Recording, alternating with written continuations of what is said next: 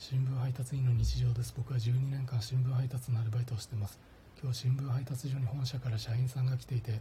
配達所に普段いる社員さんと会談を行っていました。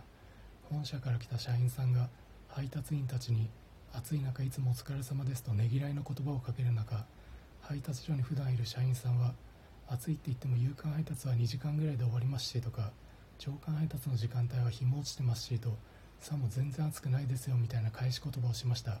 その配達所に普段いる社員さんは配達を担当してなく頭脳労働を担当していてその会談は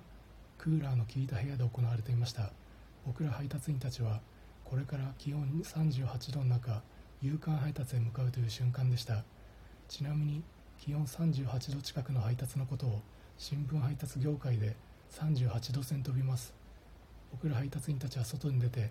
マジあの社員何なんだよみたいな感じになりマジみんな倒れないどころだとチームワーク絆が深まりこの絆の深さは24時間テレビ内でドラマ化してほしい絆の深さとなりました。